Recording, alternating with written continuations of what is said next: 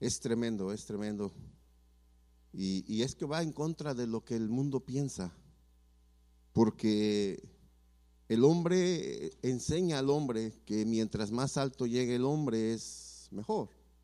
Mientras más posiciones obtenga en la vida, es el hombre que va a sobresalir en la historia y, la gente va a hablar de él y, es de familia reconocida porque estudió en Harvard o en Princeton o, o pudo entrar en las mejores universidades o gobernó tal país pero el Señor nos dice a nosotros, no, el lugar más alto es estar en sus pies. Bendito es la presencia de Dios. Dios bendiga a cada uno que nos ven por las vías eh, del internet, los pastores también, Dios les bendiga. Eh, ya creo pronto estarán con nosotros. Pero no se crea, hermano, se van, pero nos están vigilando. Creo es el pastor o la pastora que nos hace así, ¿verdad? Y nos están vigilando. Ahí hay un detector que ve cuando quién entra y quién sale. Y están ahí pasando listas. Así es que, pero damos gracias a Dios por, por sus vidas, que Dios les continúe bendiciendo y multiplicando salud y bendición a sus vidas y su hogar. Y gracias a su hermano Luis Fernando también por esta la confianza y la oportunidad. Y sabemos, ¿verdad?, que cuando no están los pastores, quien es la cabeza y a quien le dejan para darnos es el hermano, ¿verdad? Pero el hermano la guarda y el hermano nos, nos, bendice también. Dios bendiga su vida, nuestra hermana Celina y su familia también.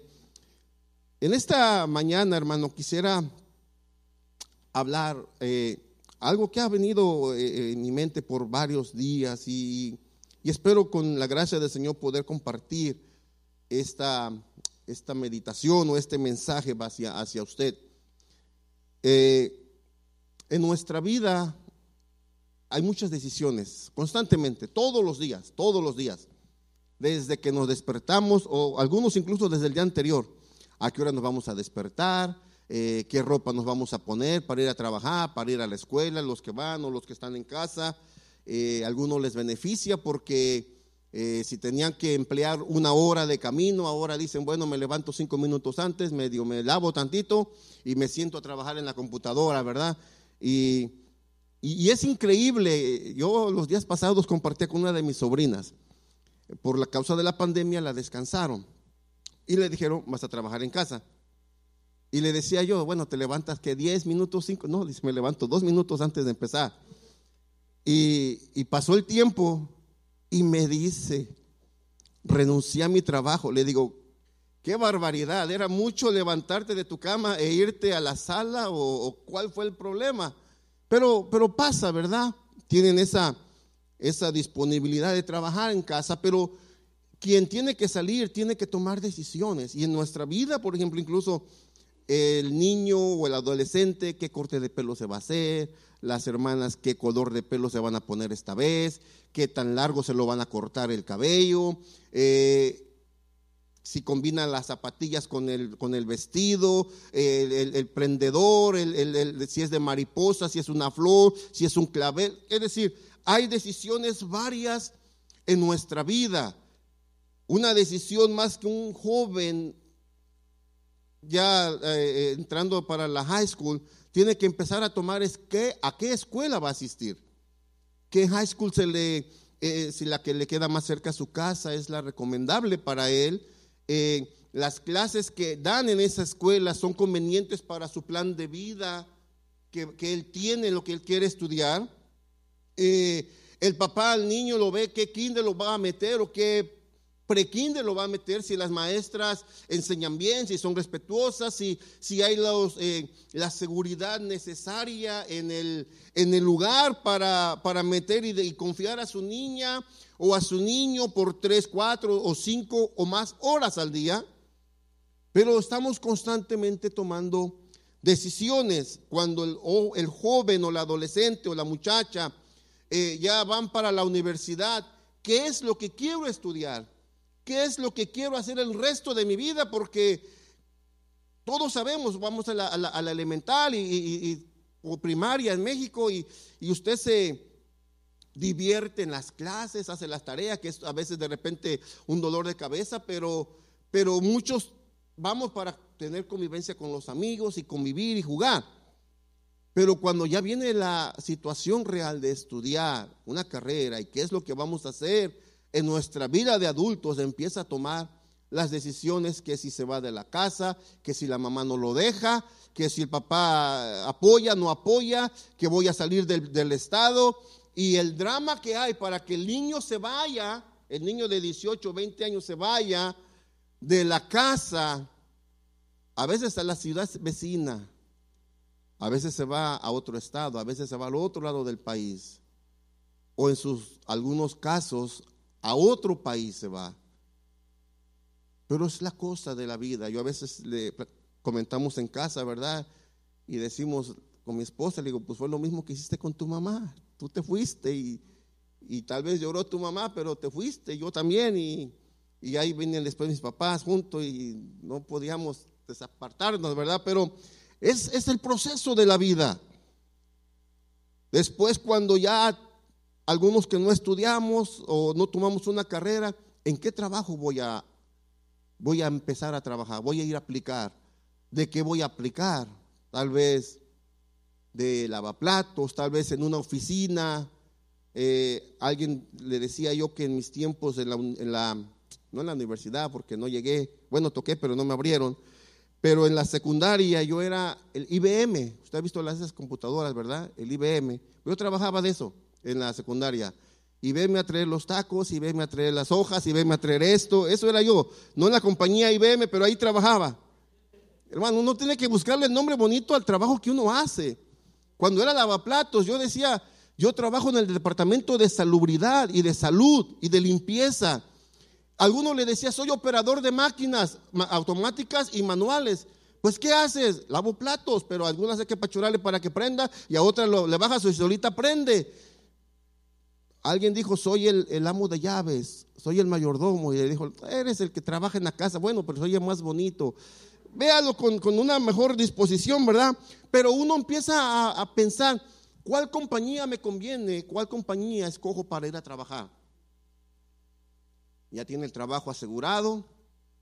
Ahora dice, ¿qué muchacha o qué muchacho me conviene para ser mi novio? Claro, algunos empiezan a los 13, 14 años, decía alguien por ahí, no sabe ni lavar un plato, no sabe ni hacer un huevo, no sabe ni lavar su ropa al muchacho, pero andan pensando en novios. Pero bueno, muchos pasamos por esas etapas. Pero busca qué, qué muchacha es la que va a ser mi, novia, con quien quiero compartir cosas, con qué muchacha me voy a casar, con qué muchacho me voy a casar. ¿Es este el indicado? ¿Es aquella el indicado? Y viene la mamá y viene el papá y le da consejos y el muchacho es el que toma la decisión. Yo creo que de las cosas que hemos podido decidir, hay muy poquitas que no podemos decidir. El hijo no puede decidir quiénes van a ser sus papás. El papá y la mamá pueden decidir cuántos hijos va a tener. Antes se decía cuando en aquellos años 70 y más hacia atrás, decían, los, conozco familias, para no decir hombre o mujer, pero conozco familias que decían, los que Dios nos mande, 10, 15, 17, conocí una familia de 23, y leyendo por ahí encontré que en 1939, si no mal recuerdo, o 1800, hay una mujer lo que antes era la Unión Soviética. Es la mujer que en nuestras épocas actuales es la más prolífica en, ese sentido. 63 hijos, de a cuatro, de a tres, de a dos y muy poquitos de a uno. Los 63 hijos, búsquela y vea que no estoy mintiendo. Ahora imagínense en los tiempos de Adán, de, de Abraham, cuántos hijos no tenían, si antes tenían de más. Pero son las decisiones y esta es la mujer que yo quiero que eduque a mis hijos, con la cual tener. Pero esas son las decisiones que tomamos. ¿Con quién me voy a casar y cuántos hijos voy a tener? Pero el hijo no, no puede decidir quiénes van a ser sus papás, ni puede decidir quiénes van a ser sus hermanos. De ahí en fuera, todo lo demás prácticamente es decisión.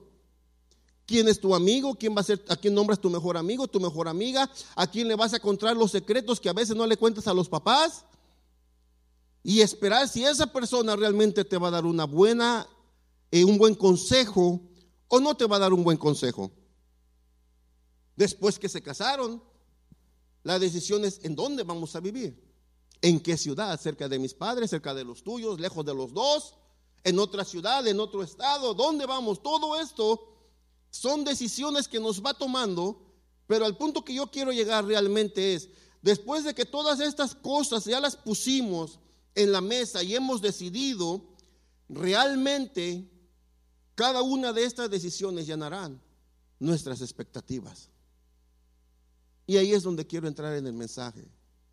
Es, si lo pueden poner por favor, mire, ve usted un renglón ahí, ¿verdad? Es, hay un espacio y termina diciendo suficiente. Puede ponerle por ahorita, luego lo vamos a cambiar, pero por ahorita póngale allí el título o el nombre o la letra que usted guste. ¿Es mi esposo suficiente? ¿Es mi esposa suficiente? ¿Es la novia que tengo suficiente para mí? ¿Es el trabajo que tengo suficiente para mí? ¿Es lo que tengo ahorita suficiente para mí? Incluso es la iglesia suficiente para mí. ¿Es Jesús suficiente para mí? ¿Es la ciudad que estoy viviendo suficiente para mí, es la vida que tengo suficiente para mí. Porque cuántas y cuántas veces de repente usted ha escuchado, tal vez no usted, pero ha escuchado alguna amiga, alguna vecina, algún miembro de su familia, van al salón de belleza, se corta el cabello, se cambia el color y sale y a los dos, tres días, no me gusta, no me estoy, no estoy contenta con lo que me hicieron, el trabajo que me hicieron. Y al mes regresa al mismo salón tal vez tiene la esperanza de que eh, eh, cambie y, tal, porque el trabajo no se le hizo bien o, hay otra persona que le haga el trabajo. Tal vez va a un restaurante y le, hablaron maravillas de ese lugar y, y, sirven la comida y está el servicio y sale y dice, bueno, no llenó mis expectativas este lugar. Y tal vez ya no regresa. Tal vez eh, hablan otros maravillas de ese lugar y usted no habla maravillas porque a lo mejor no le tocó una buena experiencia. Pero todas nuestras vidas constantemente tomamos las decisiones basado a unas expectativas que tenemos. Muchas veces eh, eh, vamos a algún lugar y decimos, bueno, aquí me ofrecen esto y esto y esto, y cuando está en la marcha del trabajo, ve que realmente no le están ofreciendo, no le están dando lo que le ofrecieron al principio y dice, bueno, ya este trabajo no me está complaciendo realmente me prometieron esto y, es una lista de cosas, pero no veo nada y tengo que esforzarme, mejor me voy a ir a otro lugar, porque ese lugar no llenó las expectativas. Y fíjese que, que el pueblo de Israel pasaba lo mismo.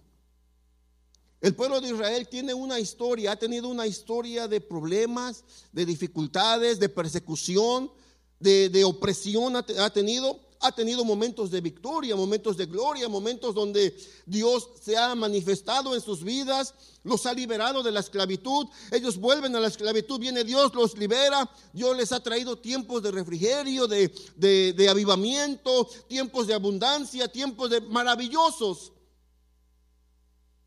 Y en un momento, incluso desde el momento en que eh, Adán y Eva estaban en el huerto del Edén y, le fallan al Señor y desobedecen por escuchar otras voces, o más bien otra voz, no hablando en plural, por escuchar a otra persona, a otro ser.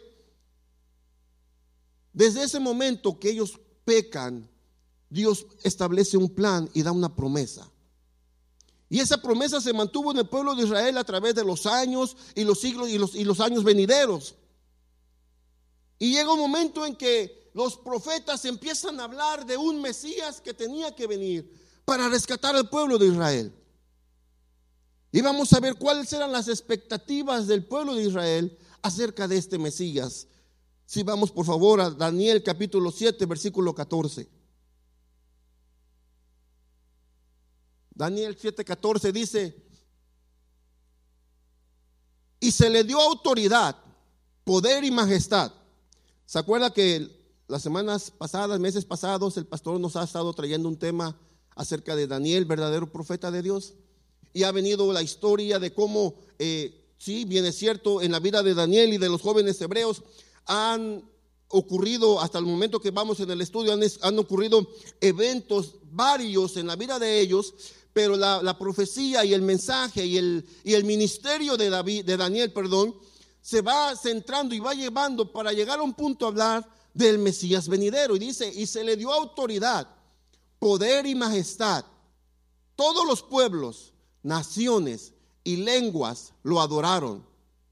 Su dominio es un dominio eterno que no pasará y su reino jamás será destruido. Está hablando de un Mesías, de un libertador.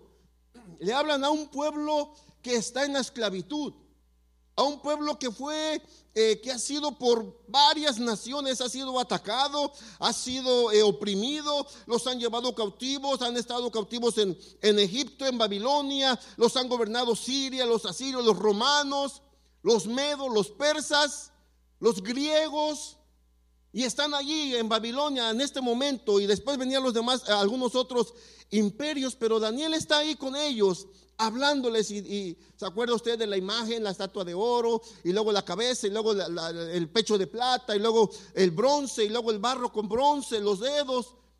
Esa imagen que veía Nabucodonosor. Y Daniel está hablando a Nabucodonosor y está eh, eh, leyendo las escrituras y está en comunión con el Padre y expresa y dice, y hay una persona, hay un ser que se le dio autoridad. Juan habla, dice en el libro de Apocalipsis que viene eh, uno como cordero inmolado, dice, y va caminando y todos los, los 24 ancianos se levantan y, ponen sus coronas delante de él y le cantan, santo, santo, santo, eres digno de abrir el, el libro, eres digno de desatar sus sellos porque fuiste inmolado. Él es el que tiene la autoridad, dice, sobre tronos, dominios, potestades. Es el mismo que Daniel está hablando y dice, y se le dio autoridad, poder y majestad.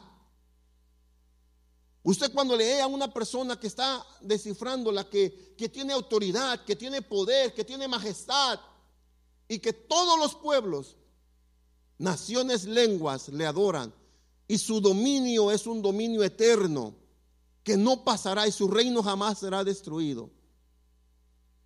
Está hablando de un hombre, de un libertador, y de momento yo pienso que ellos eh, en su mente estaban, posiblemente será más fuerte que Josué. Josué se conocía por uno de los mejores generales o el mejor de los generales por la estrategia que él utilizaba para conquistar. Pero su estrategia provenía del Señor. Nosotros lo sabemos porque ahora lo leemos, pero en su momento no lo sabían ellos. Pero él venía con el Señor. ¿Cuál es la estrategia? Le dará siete vueltas, un día una vuelta, otro día otra vuelta, otro día, otro día, y el séptimo le dará siete vueltas y después tocará la trompeta. ¿Y las espadas a qué hora, Señor? Dirán en nuestros días, ¿y a qué hora vamos a disparar? Eh, eh, no sé, calibre 50 o si hay más calibres arriba. ¿A qué horas vamos a hacer, eh, a disparar? ¿A qué horas vamos a vencer al enemigo? Van a caminar y van a cantarme. Esa era la estrategia de Dios para conquistar Jericó. Pero de repente los, los, cuando el paso de la historia, ellos supieron cómo conquistaron la tierra prometida. Y les habla Daniel de un hombre con autoridad y que su reino no tendría fin. ¿Se acuerdan de David, un hombre que, conquistaba y peleaba y salía a las batallas. Y, hermano Jonathan Maldonado hablaba un poco el, el, viernes de que a Saúl le cantaban, él mató a sus miles, pero David a sus diez miles por la manera como él era. Y dijeron, si este, si este es más, más, su reino es más fuerte, entonces tiene que ser mucho más agresivo y más eh, eh, eh, para las peleas, más que, que David y más que Josué. Y con esa idea yo creo se quedó Juan el Bautista. ¿Se acuerda de Juan el Bautista? ¿Se acuerda que tuvo la experiencia con el maestro, verdad? Cuando estaban en el vientre de, su madre cada uno, Juan con Elizabeth y, el Señor Jesús con María. Dice que brincó el niño en cuanto llegó y oyó el saludo de María. Y, y, Juan se va al desierto y dice que vestía con pieles de ovejas y comía miel y vivía en el desierto. Y leyendo yo me, yo me quedé pensando, y yo dije, si alguien se levantara a predicar como Juan el Bautista predicaba, que predicara alguien en nuestros días, no les decía cosas bonitas, ¿verdad? Aquí gozamos porque el pastor nos habla bonito, nos habla con amor porque nos ama y sentimos el amor. Pero se imagina que se parara Juan el Bautista y él no iba a los pueblos, dice que la gente salía a buscarlo. ¿Y qué les decía? Generación de víboras, ¿verdad? Yo lo estoy diciendo a ustedes. Juan estaba diciéndole en su tiempo. Estamos palafraseando y recordando un poquito de su mensaje, pero sí les decía, generación de víboras, ¿quién les ha enseñado? ¿Quién los han promovido para que escapen del juicio? ¿Quién les ha dicho que van a escapar? Está como diciéndoles, aunque quieran correr, no van a escapar del juicio. Y aquellos, entonces, ¿qué podemos hacer? Pero iban a escucharlo a pesar de que no les decía palabras bonitas. ¿Y qué decía? ¿Tú eres el Mesías? No, yo no soy. ¿Tú eres el que hablaba a Daniel y los profetas? No, yo no soy. Entonces, ¿tú quién eres? Yo solo soy una voz en el desierto, que fui mandado para preparar, enderezar el camino. Yo solamente los vengo bautizando con agua para arrepentimiento. Pero ¿qué decía Juan? Detrás de mí viene uno más poderoso que yo, que no soy digno ni de desatar las sandalias. Ese les va a bautizar con Espíritu Santo y fuego. Estaba hablando de un hombre que traía poder. ¿Se acuerdan lo que decía Daniel? Un hombre que tenía poder, tenía dominio y su reino sería eterno. Y Juan decía, viene detrás de mí uno que los bautizará con Espíritu Santo y con fuego. Y dentro de la multitud, cuando Juan estaba bautizando, ¿a quién le predicaba? A los descarriados, a los adúlteros, a los pecadores. Yo no sé si era comparado tal vez con ir a los barrios. Acuérdese de un barrio no pobre, porque muchos de nuestros países, en su mayoría, 90, 95% son pobres. Pero acuérdese de un barrio marginado de su pueblo, de su ciudad, ciudad cercana yo nací en la Ciudad de México y le puedo mencionar fácil cinco o seis barrios feos, mínimo, pero son más.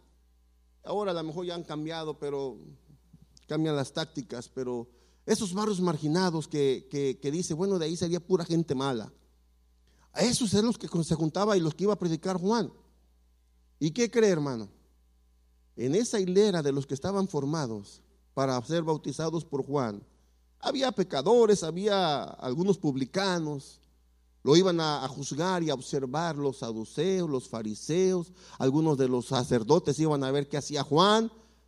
No para aprender, para ver qué cosa es lo que estaba haciendo y mantenerlo vigilado, pero los que se iban a bautizar de corazón, había gente que robaba, que maltrataba, que asesinaba, se estaban arrepintiendo, pero estaban en esa hilera y en esa fila se aparece y se forma el que Juan dijo que venía uno tras de él que bautizaría a todos con Espíritu Santo y fuego. Y cuando lo ve Juan dice, espérate, espérate, no, ¿cómo? Yo no te voy a bautizar, yo no puedo bautizarte. Es al revés, la matemática es al revés, la lógica es al revés porque tú eres más poderoso. ¿Qué haces formado con esta hilera de esta gente? ¿Y qué le dice el maestro? Espérate, conviene que cumplamos toda la escritura. Pero póngase un momento a pensar.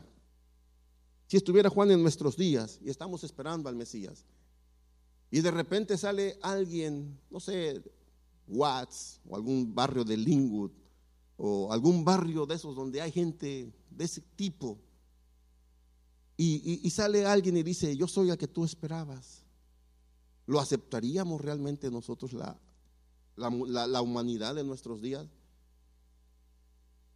¿Te acuerdas que al principio decíamos, verdad, que para ser reconocido en la, en la, en la, sociedad, ven las, las, los títulos que tiene, ven las universidades que estudió? Y un hijo de un carpintero presentarse porque él iba a venir a salvar a la nación. Un hijo de un carpintero iba a venir para, venía para, para presentarte, pues, presentarse más bien enfrente del imperio romano y tal vez levantar un ejército y pelear contra el ejército romano?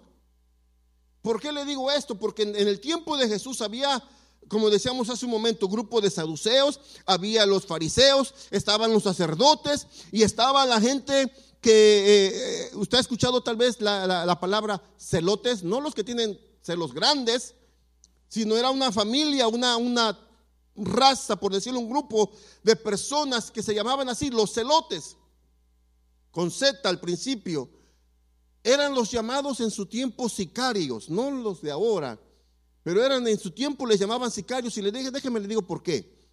Ellos usaban una, una navaja y a esa navaja le llamaban la sica. Y como ellos usaban esa navaja, les llamaron sicarios. Era su apodo, los celotes eran los sicarios. Ellos tenían la idea de un Mesías que iba a levantarse, un guerrero iba a levantar un ejército para pelear en contra del imperio romano. Por otro lado estaban los sacerdotes. Esperaban a un líder religioso que iba a ir tal vez de acuerdo con sus enseñanzas, de acuerdo a sus rituales, pero que iba a dirigir al pueblo a una libertad. Pero estaban los otros grupos, los, los, los bondadosos, los, los, calmados, el grupo que esperaban que con amor y, iba, iba a cambiar la situación. ¿Qué es lo que le estoy diciendo? Cada uno de ellos tenía a su manera las expectativas del Mesías que estaban esperando. Mismo Juan el Bautista tenía unas expectativas de un hombre que iba a venir a bautizarlos con Espíritu Santo y fuego. Yo no soy. ¿Se imagina cuál era el, nivel que tal vez esperaban de predicación? Si Juan el Bautista ya les decía generación de víboras. Y los, no, no es que los acusaba, les decía la palabra que era, les decía el mensaje, pero fuerte cuál era, cuál iba a ser el nivel del mensaje que Jesucristo iba a predicar si era más poderoso que Juan el Bautista. Las expectativas de ellos acerca de Jesús se bajaron. No llenó las expectativas, porque los celotes no, no vieron que era revolucionario. Los sacerdotes decían, estás en contra de nosotros porque tú dices que eres Dios. Dios es uno. El judaísmo quería que es un Dios, no en la Trinidad como uno, sino que solamente uno. Porque la escritura dice en Deuteronomio que, oye Israel, Jehová tu Dios uno es. ¿Y cómo dices que es tu Padre? Y hay un espíritu, hay tres ahora entonces. ¿Cómo es posible? De uno pasamos a tres. ¿En qué momento sucedió? Y no lo aceptaban. Y ahora dices que eres hijo de Dios, blasfemas en contra de Dios. Y luego dices que has visto al Padre. Si nuestro padre Abraham y, nuestro, y Moisés trataron, no, no lo vieron, es más, y ahora dices que eres mayor que Moisés y que de David. Le decían al maestro, estás loco, ¿cómo es posible? No estás en tus cabales. Tampoco llenó las expectativas de los sacerdotes. Y estaban los fariseos y tampoco llenó sus expectativas. Y estaban los saduceos y tampoco llenó las expectativas de ellos. Porque el Mesías que ellos habían encajonado o se habían hecho una imagen de su Mesías, no combinaba con lo que estaban viendo delante de sus ojos. Porque, ¿qué es lo que hacía Jesús? Jesús comía con los pecadores. Jesús hablaba con la ramera y le decía, ¿quién, quién te condenó? Nadie, pues yo tampoco, levántate y vete y no peques más. A los, a los, a los leprosos, ¿qué es lo que tenían que hacer? Cuando un leproso venía caminando o veía que venía gente, tenía que gritar, avisar que iba un leproso. O sea, si gritaba, viene un leproso o, lepra o algo gritaba, tenía que gritar algo que la gente tenía que ver, que venía un leproso para apartarse o él apartarse y que ellos no se acercaran a él porque no los podían tocar. No se podía tocar porque quien lo tocara, dice el libro de Levíticos, que se convertía en inmundo quien lo tocase. Y el maestro decía, te preocupes, yo te toco. ¿Cómo que estás tocando a un leproso? ¿Cómo que le estás hablando y estás comiendo con un publicano? ¿Y te metiste en la casa de saqueo? ¿Y cómo es que haces a tu discípulo, a Mateo, un hombre que cobra impuestos? Dijo por ahí alguien, enséñame un político justo. Yo creo que los hay. Pero es más difícil, yo creo, que buscar una aguja en un pajar, tal vez, ¿verdad? Tristemente en nuestros países, yo creo que aquí también los hay, pero hay que tener el respeto, no sea que se vayan a enojar. Pero, pero hay, hay personas justas, yo creo, en el gobierno, ¿verdad? Pero lamentablemente, posiblemente vemos que la mayoría o lo que más se anuncia son las personas que defraudan, que cobran impuestos y que defraudan a la, la confianza del pueblo. Pero Jesús toma un publicano, uno que cobra impuestos y lo hace su discípulo. Toma a uno que era pescador y no es que era menos de, de, en su calidad de vida o de importancia, pero para la gente a su alrededor, un pescador, va a estar ahora contigo también, y un publicano, y tienes a una mujer que, era una prostituta, y, tienes a este que robaba. Y, el Dios de justicia y el Dios de santidad, decían los religiosos, y decían los revoltosos y los, y los, y los guerrilleros, y el que nos iba a libertar, ¿dónde está el Josué? ¿Dónde está Caleb? ¿Dónde están aquellos eh, tipos de los jueces que se levantaban para pelear y libertarnos? Nosotros queremos ser libres del imperio romano. Y se aparecía Jesús hablando palabras que eran difíciles de entender para ellos. No llenó sus expectativas. Y hay quien dice que cuando, y vamos para allá por favor a Mateo capítulo 11, pero que cuando Juan el Bautista está preso después de un tiempo, ¿verdad? Por haberle dicho al líder, hey, no te conviene, la mujer que tienes, con la que estás, no, no, no es tuya estás mal. Y lo meten a la cárcel. Y dicen que manda a, dos de sus discípulos, pero que más para convencerse él era para que sus discípulos se dieran cuenta, porque posiblemente entre sus discípulos, al oír a Juan decir, el que viene detrás de mí es más poderoso que yo, y lo ven cómo se convivía y qué es lo que hacía, y dicen, es muy diferente a lo que Juan está, y posiblemente había dudas entre ellos, y Juan manda a sus discípulos, vayan y pregúntenle, ¿eres tú? ¿O esperamos a otro, al Mesías, a otro?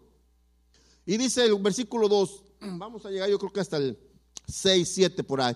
Juan estaba en la cárcel y al enterarse de que Cristo estaba, de, que, de lo que Cristo estaba haciendo, envió a sus discípulos a que le preguntaran, ¿eres tú el que ha de venir o debemos esperar a otro?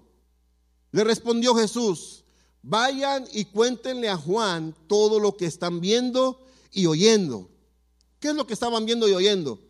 Los ciegos ven, los cojos andan, los que tienen lepra son sanados, los sordos oyen, los muertos resucitan y a los pobres se les anuncia las buenas nuevas. Dichoso el que no tropieza por causa mía. Mientras se iban los discípulos de Juan, Jesús comenzó a hablarle a la multitud acerca de Juan. ¿Qué salieron a ver al desierto? Una caña sacudida por el viento. Versículo más, por favor. Sino, ¿qué salieron a ver? ¿A un hombre vestido de ropa fina? Para nada. Claro que no. Pues los que usan ropas de lujo están en los palacios de reyes. Vamos al 18, por favor. Verso 18.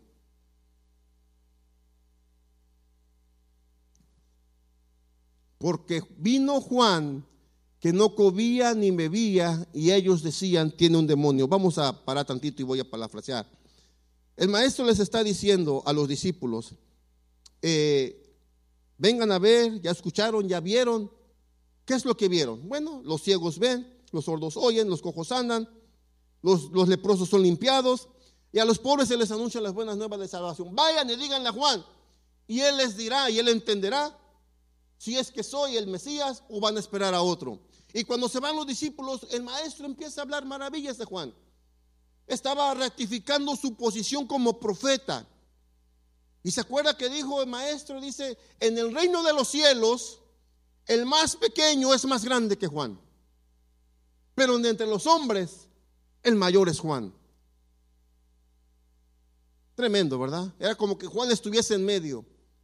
Hay quien dice que Juan nació y murió antes del nuevo pacto. Fue tal vez del último de los profetas, porque el nuevo pacto, ¿se acuerda que dice eh, Pablo escribe en una de sus Colosenses y, y, constantemente sus cartas, pero dice que para que un testamento, y usted lo conoce, para que un testamento entre en vigor, ¿qué hace falta? ¿Qué se necesita?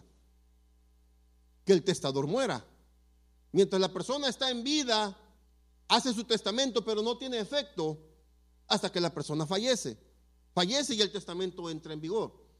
Y Jesucristo estaba vivo cuando Juan estaba en tierra y cuando a Juan le cortan la cabeza, lo decapitan, Jesús aún estaba vivo, aún no iba a la cruz. Y los demás eh, profetas, ¿se acuerda que decíamos que desde el momento que Adán y Eva pecan, Dios da la promesa del Salvador? Y cada profeta que vino después, cuente Elías, Eliseo, a todos los profetas, Isaías, Ezequiel, Daniel, cada profeta y, otros más hablaban del maestro. Y si usted va al libro de Isaías, va a encontrar eh, infinidad de escritura acerca de Jesucristo. Pero los profetas decían, viene el Mesías, viene un Mesías, viene un libertador, viene alguien que su trono será eterno. Y el mensaje de Juan fue diferente. Porque Juan dijo, el Mesías está aquí. Llegó el Mesías, los que hablaron los profetas, está aquí. Él tuvo el privilegio de conocer la escritura de que venía un Mesías, venía un libertador, pero él tuvo el privilegio de verlo por eso el mensaje de Juan era diferente, porque tuvo ese privilegio. Entonces posiblemente si era más para que sus discípulos no dudaran y creyeran que era el Mesías que estaban esperando, del cual Juan les había enseñado. Y por eso el maestro habla al pueblo y cuando ellos se van y empieza a hablar estas cosas de Juan, les dice, bueno, a ustedes no los complacemos con nada. En otras palabras, ¿verdad? De cuenta tipo mexicano. Dice, porque les trajimos flauta y se enojaron, no quisieron bailar. Les trajimos tristeza, y bueno, ni con alegría ni con la tristeza se conforman. Porque Juan se iba al desierto, comía miel, eh, no se juntaba con nadie y lo criticaron y, y está en la cárcel. Y ahora yo que vengo y convivo con los pecadores y con los publicanos, tampoco. Ya ve que no llenaba las expectativas ni Juan ni el maestro. Qué difícil es el hombre de que nos convenzan, ¿verdad? De algo. Bueno, de algo bueno. Porque cuando nos meten que no dejes que te toquen la temperatura porque te va a dar cáncer en la frente, te van a matar las células. ¿Quién te dijo? Uno que ni conozco que salió un video en YouTube o en Facebook y... Bueno, nos van a checar. Nos van a andar revisando. Con este escuchan lo que estamos diciendo. Ya nos escuchan. Tiene Alexa en su casa, aguas porque le están oyendo en su casa. Pero no decimos nada. Pero para las cosas buenas somos difíciles de que nos convenzan. Las cosas que nos convienen. Jesús no pudo satisfacer de momento las expectativas que ellos tenían porque decíamos, y vuelvo, eh, esperaban a un hombre poderoso y fuerte. ¿Qué hizo? Filipenses capítulo 2, versículo 5, si no mal recuerdo, en adelante. La actitud de ustedes debe de ser como la de Cristo Jesús. Aquí está el gran libertador y el hombre que bautizaba en Espíritu Santo y fuego. Quien, siendo por naturaleza Dios, no consideró el ser igual a Dios como algo a que aferrarse. Siendo Dios no se aferró a ser Dios. Por el contrario, se rebajó voluntariamente tomando la naturaleza de siervo y haciéndose semejante a los seres humanos. Y al manifestarse como hombre, se humilló a sí mismo y se hizo obediente hasta la muerte y muerte de cruz. El gran libertador, el que pensaban algunos que iba a armar un ejército con caballos y armas y espadas, como decía nuestro hermano eh, Jonathan el viernes, ¿verdad? Tal vez meter el fierro en el fuego y golpearlo y hacer espadas y arcos y lanzas. Dice, me manifiesto como hombre, se humilló a sí mismo y se hizo obediente hasta la muerte y muerte de cruz. Pero ¿cuál fue el impacto tan, tan grande o tan pequeño para algunos de Jesús? Que la historia se divide en antes y después de Jesucristo. Decíamos todos los profetas, decían, viene el Mesías, viene el Mesías. Y Juan tuvo el privilegio de decir, está aquí el Mesías. Este era el gran libertador que estaban esperando, que estábamos esperando la humanidad. Ahora, nuestros días antes de nuestros días, perdón, los discípulos tampoco fueron tan muy convencidos. ¿Se acuerda qué pasó cuando Jesús muere? Lucas capítulo 24, versículo 13, por favor. Aquel mismo día, dos de ellos, de los discípulos, se dirigían a un pueblo llamado Emaús, a unos 11 kilómetros de Jerusalén. Vamos a dar un poquito más para abajo. Iban conversando sobre todo lo que había acontecido.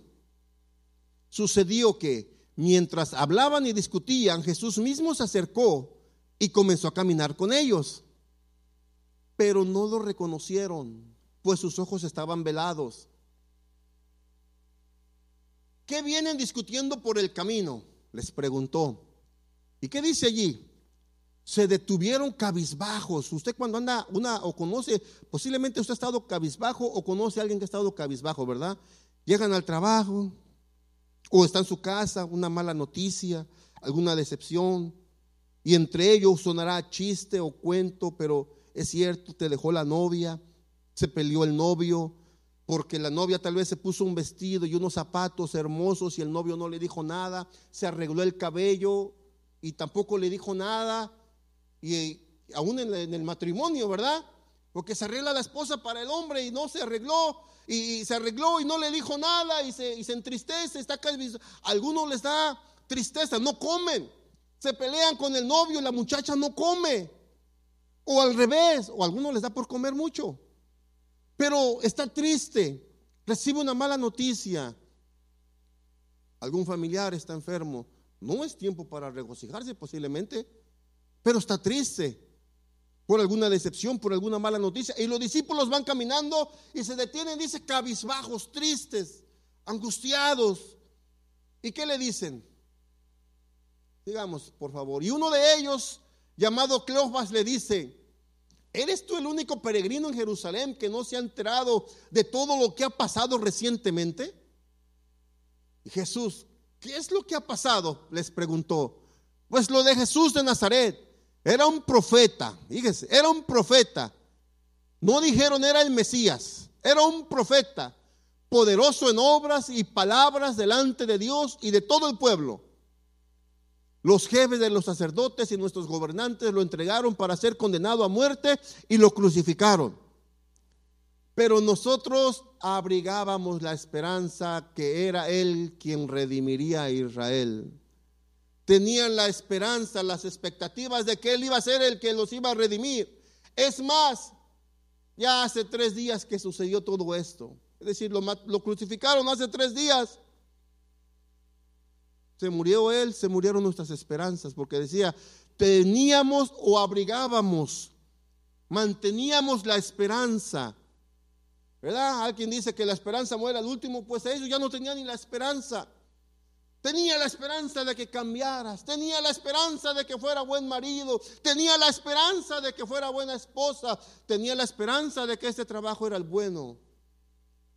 Teníamos la esperanza de que Él era quien redimiría a Israel y ya tiene tres días de todo esto. Digamos, por favor. También algunas mujeres de nuestro grupo nos dejaron asombrados. Esta mañana, muy temprano, fueron al sepulcro, pero no hallaron su cuerpo. Cuando volvieron nos contaron que les habían aparecido unos ángeles quienes les dijeron que Él está vivo. Algunos de nuestros compañeros fueron después al sepulcro y no lo encontraron, o perdón, y lo encontraron tal y como habían dicho las mujeres, pero a él no lo vieron. Y oiga las palabras amorosas de Jesús cuando los vio. Las palabras maravillosas de Jesús dice, qué torpes son ustedes, les dijo, y qué tardos de corazón para creer todo lo que han dicho los profetas. ¿Acaso no tenía que sufrir el Cristo estas cosas antes de entrar en su gloria? Entonces, comenzando por Moisés y los profetas, les explicó lo que se refería a él en todas las escrituras. Mantenían la esperanza. Ya ve que dice, bueno, sigue la lectura y dice que se acercan al pueblo donde se dirigía. Jesús hace como que iba más lejos y le dicen, espérate, quédate con nosotros. Y ya con ellos cenando allí, comparte el pan, parte el pan y les da beber y los ojos fueron abiertos. ¿Sabe qué tan lejos era de donde ellos iban? En Maús eran 11 kilómetros, promedio de 6 millas y algo. En nuestros días tal vez se caminan como en unas dos horas y algo, las 6 millas. Y dice que ellos regresan con los discípulos. Lo hemos visto, ahora sí creemos a las que fueron al sepulcro y a los demás porque ya lo vimos, se nos apareció. Fue con nosotros en el camino. La esperanza que abrigaban revivió en ellos. Pero hubo un momento que los discípulos perdieron la esperanza porque Jesús no llenó sus expectativas, porque lo crucificaron, porque lo pusieron en una tumba y no tenían el cuerpo, porque alguien se lo había robado porque él dijo que resucitó, pero no había un cuerpo, no lo habían visto. Algunos discípulos se fueron a pescar, fueron a hacer otras actividades, porque el maestro no había llenado sus expectativas. Pero en nuestros días, Jesús, y ahora sí, nuestros hermanos, de favor, les dije, ese blanco lo vamos a llenar. Yo lo quiero llenar con eso. ¿Es Jesús suficiente? Jesús llena tus expectativas, su expectativa o mis expectativas en medio de las pruebas. Porque se acuerda que cuando creímos en el Señor, cuando nos evangelizaron, yo recuerdo, y, yo, yo lo hice, yo fui 16, eh, 17 años me mandaban, íbamos y nos invitaban, íbamos a evangelizar. Al principio me llevaban y después era por voluntad. Pero íbamos a evangelizar y les decíamos, tienes problemas, Jesucristo es la respuesta a tus problemas. Y evangelizábamos, íbamos de casa en casa, algunos nos cerraban la puerta, otros nos echaban agua, nos aventaban piedras, nos aventaban blanquillos, nos escupían. Pero nuestra intención era mandar el mensaje de salvación y llevar el mensaje. Repartíamos tratados y lo tiraban delante de nosotros, yo lo levantaba, lo, lo extendía. Digo, no, lo que hiciste tú lo va a querer una persona más.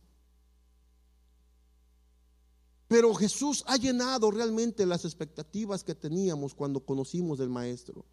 Cuando le aceptamos como nuestro Salvador, como nuestro Señor, como el dueño en nuestro hogar. Porque hemos pasado y algunos están pasando por problemas de enfermedad o de salud, eh, problemas económicos, problemas con el hijo, con la hija, con el padre, la madre, el esposo, la esposa. ¿Qué problemas están pasando en tu vida? Que realmente dices, Jesús no me está ayudando. O es real Jesús que puede llenar las expectativas que tengo de que puede ayudarme para tener una vida mejor. Realmente estamos descansando en Jesús, en que Él nos puede ayudar a salir de las situaciones. Porque a veces, a veces, nos metemos en dificultades por nuestras propias decisiones. A veces son las circunstancias de la vida y como decían nuestros hermanos, Dios no tienta a nadie, somos tentados por el diablo, pero somos probados por Dios. Dios nos prueba. Y cuando viene una enfermedad, no siempre es por... Hay muchos motivos, ¿verdad? Antes en el, tiempo antiguo decían, porque pecaste y Dios te está castigando. Jesús mismo dijo, esto no fue ni porque Él ni sus padres pecaron, es para que la gloria de Dios se manifestara en su vida. Pero cuando llega una enfermedad, de repente decimos, el diablo quiere destruir mi familia, mi hogar, mi vida, me quiere ver aplastado. Posiblemente es para que Dios muestre algo en tu vida y le estamos echando la culpa al diablo. Posiblemente fue por no habernos cuidado, porque te dijeron ya no comas picante, te vas a dañar. Tengo gastritis. Bueno, te dijeron que no comieras tanto de eso. Posiblemente, ¿verdad? En mi familia Tristemente yo heredé la familia de los ronces, y Dios los bendiga si me ven. Pero en la familia corre algo de que cuando se sienta usted a comer antes de probar la comida, agarra al salero y le pone sal. Si conocen a alguien, no sé si en otros países haya, pero hay una comida, una carne en México, aquí la venden, no igual, pero se llama cecina. Eh, yo creo que sí la conocen. La cecina la curan y la cocinan con sal. Pues ya viene salada. La ponen en el plato y ¿qué cree, qué cree que hace el hermano René? Un poquito más polvito blanco ahí. No comas eso porque te va a dañar el hígado. Uno las mamás le dicen a uno, ¿verdad? Cuando le están poniendo sal. Y si esa persona no hace caso, con el paso del tiempo se le daña el hígado, ¿qué fue?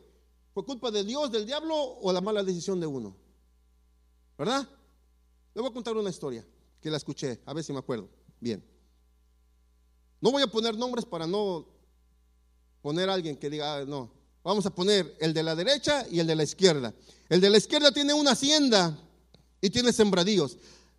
Perdón, el de la derecha, izquierda de usted, derecha mía. Y el de la izquierda tiene un caballo. ¿Qué? Está el diablo, esta historia dice así, está el diablo con, una, con alguien más y le dice, mira lo que voy a hacer. Y viene el diablo y desamarra el caballo. Y el caballo viene y se mete a la hacienda de este señor y se va por las, por la, por las huertas que tiene y la destruye. Entonces el dueño de la hacienda ve el caballo y dice, ¿cómo es posible? Viene, se mete a su casa, agarra un rifle, va y mata al caballo.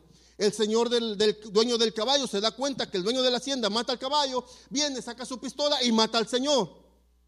El hijo del dueño de la hacienda ve que el señor mató a su papá, va y mata al señor del que mató a su papá. La señora de esta persona, la esposa de este con la familia, se dan cuenta que el hijo de aquel mató a su esposo y viene y le prende fuego a la hacienda y destruye todo. Y quien está junto al diablo le dice, ¿qué acabas de hacer? ¿De qué me hablas? Mira todo lo que hiciste. No, no, no, no, no. Yo solo desaté el caballo. Yo no hice que los demás se mataran. Ve que a veces son decisiones, y decía nuestro hermano Raf cuando leía, ¿verdad? Abría el servicio.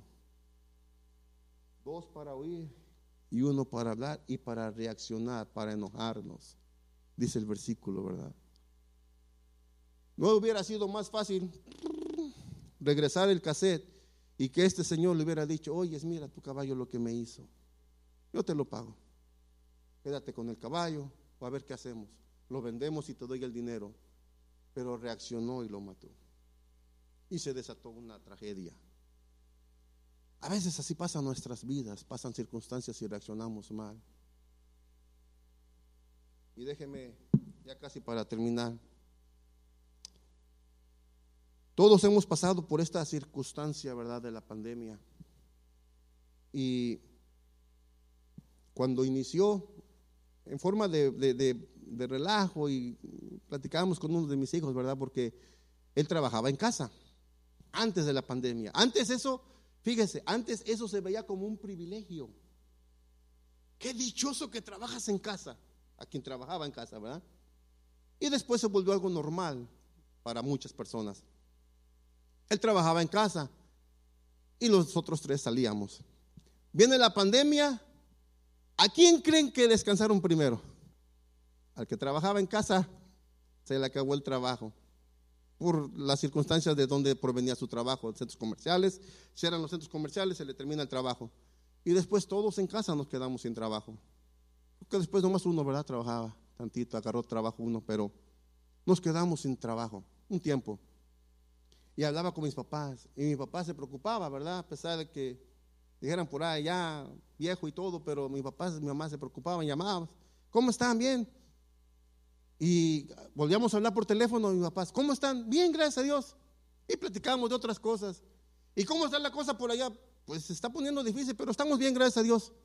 ¿Y qué hacen? Pues un rato en la sala, otro en la cocina, otro en el cuarto, y luego sala y cocina y sala y cocina. Y, antes de irnos para el cuarto, pues pasamos por la, sala, por la cocina otra vez y, y nos oía mi papá. Y entonces, fue lo que nos dijo después, nos enteramos después le habla a mi otro hermano, a mi hermano y le dice, oyes, yo no sé si me están engañando tu hermano y, su esposa y su familia, pero busca la manera de ir a su casa, investiga cómo están. Yo los oigo bien tranquilo y mis hermanos, no, que esto y que el otro y, y, circunstancias que oían en las noticias y papá, y yo los oigo bien tranquilos. Y, y mi hermano va a la casa con mi otra hermana ¿Cómo están? Pues bien, ¿y ustedes? No, pues y ahí empezamos. Vamos tranquilos, gracias a Dios. Y yo agradezco y bendigo a Dios por las personas que se acercaron y nos bendijeron. Eh, no les pedí permiso para decir sus nombres, por eso digo a los hermanos que nos bendijeron, en su momento Dios les bendiga y hemos estado orando. Pero Dios suplió y ya cuando mi hermano me dice, pues sabes qué, es que mi papá me mandó para ver que, pero pues veo que están bien. Le digo, pues si estamos bien y le estoy diciendo que estamos bien, es porque estamos bien. Y cada día orábamos con nuestros hijos en la sala, a veces en el cuarto, y le decíamos al Señor. Pero desde el primer día que pasó eso, dijimos, vamos a orar. Y estábamos en la sala con mis hijos, mi esposa, y le dijimos, vamos a orar. Y en esta situación no somos los únicos que vamos entrando es la humanidad y cada país en su momento va a pasar, pero vamos a entrar con el Señor de, nuestro lado. Vamos a entrar confiando en Dios. Dios va a abrir las puertas y Dios va a suplir. No sabemos de dónde, pero va a suplir. Vamos a esperar y a confiar en Él. Y dijimos, lo poco que entre, poco o mucho, porque como dice el versículo, de verdad, el pastor nos ha enseñado, de lo poco o mucho, conforme Dios te haya bendecido, bendice. Entonces, de lo que entre, vamos a seguir bendiciendo a la casa de Dios. Dios proveyó un lugar extra para almacenar comida. Y estamos con mis papás y yo dije, bueno, mi papá no se convence de que estamos bien, como que no hay algo que lo pueda convencer y yo creo que está como, tiene un poquito de sangre de Tomás.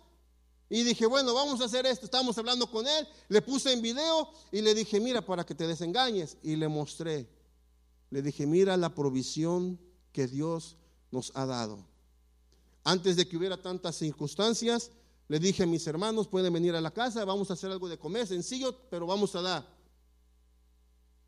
Y ellos pensando en que íbamos a retener y estábamos abriendo para bendecir.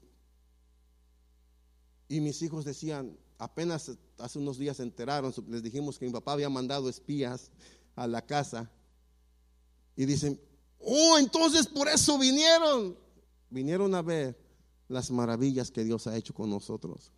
En lugar de habernos puesto de este lado, del lado de las, de, es que Dios no me has bendecido, es que cómo es posible que me quitaron mi trabajo, tú me dijiste y me prometiste en tu palabra que estarías conmigo y que iba a haber bendición.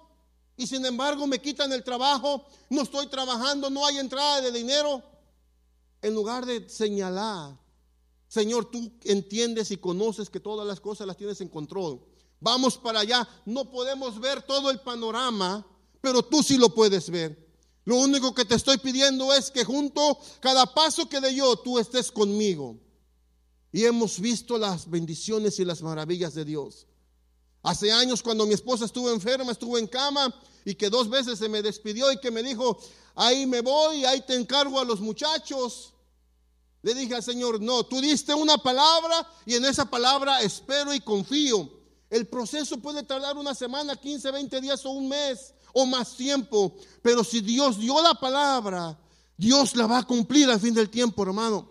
No podemos ponernos a dudar. Dios, Dios prometió, Dios cumplirá. ¿Cuánto tiempo pasó desde que el Padre habló que Jesucristo vendría? Pasaron varios hombres, muchas generaciones, pero Jesucristo llegó. ¿Cuánto tiempo ha pasado de que el maestro fue recibido en las nubes y dijo, me voy, pero volveré por ustedes? Han pasado casi dos mil años, promedio de dos mil años. Pero si Él prometió que regresará, Él va a regresar por nosotros. ¿Es Jesús suficiente para usted y para mí? ¿Es Jesús suficiente cuando estamos en el medio de la enfermedad y del problema y de la aflicción? ¿Es Jesús suficiente para nosotros creer que nos va a sacar. Y ahora sí, con esto ya termino. Pero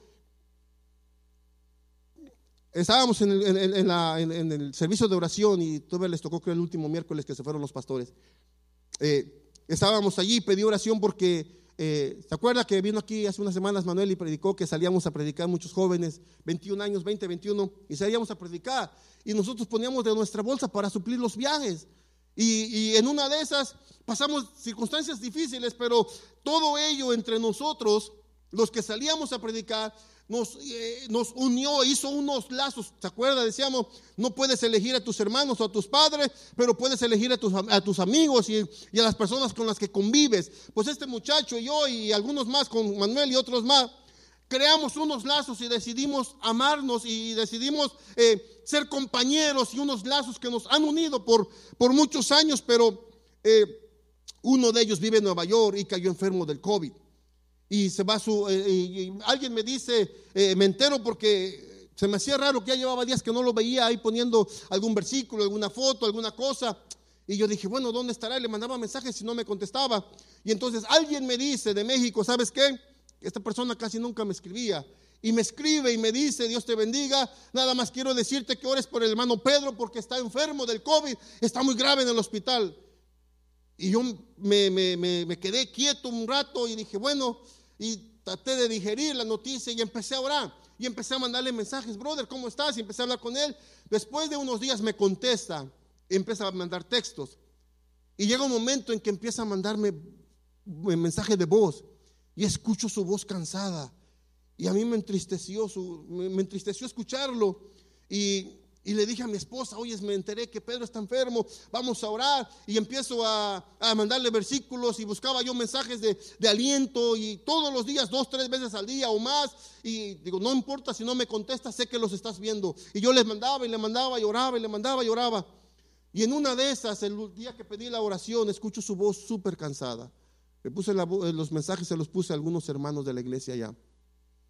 Cuando escuché uno de esos mensajes empecé a llorar, porque me recordó algo que habíamos pasado tiempo atrás, que estaba en peligro de muerte. Tenemos 21 años y yo le dije al Señor, Señor, salimos a hacer tu obra. Y, y Él se está muriendo. El jueves por la noche salimos de su casa, pasamos por Él a recogerlo y su mamá nos despidió y nos bendijo.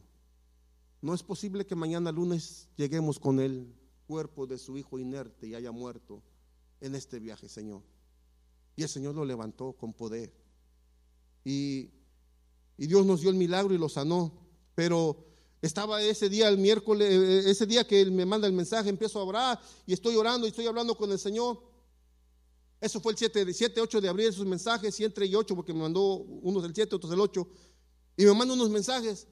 Para el día 13 le puse los audios a unos hermanos.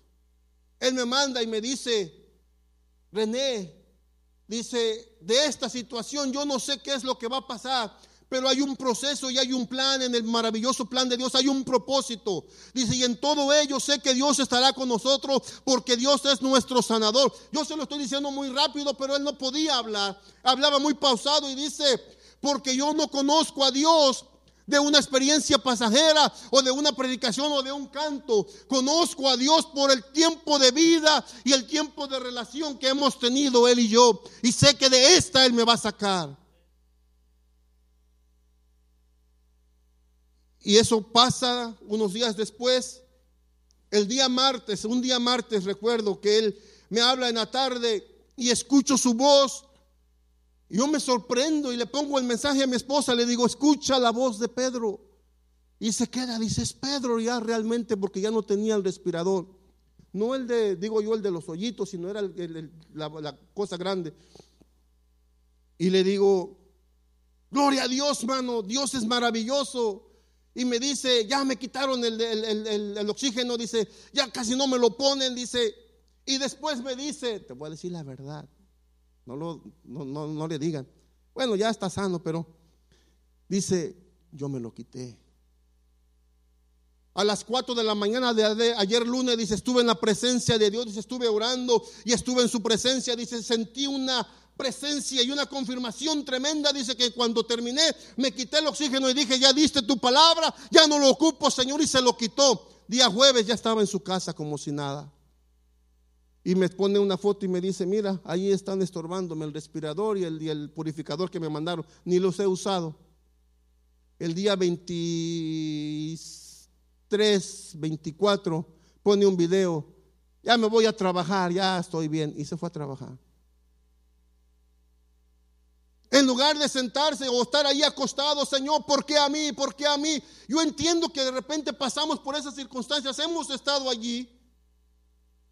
Posiblemente algunos en carne propia, tu pareja o tu cónyuge o alguien de tu familia. Pero en un momento tienes que cambiar y decir, Señor, ¿cuál es tu propósito en esta circunstancia? Porque las expectativas que tengo de ti, sé que no me van a defraudar. La expectativa que tengo de ti es de poder, es de compañía, es de bendición. Porque Jesucristo es suficiente para mí. Dios le bendiga, hermano. Dios le guarde. Dios sea con usted.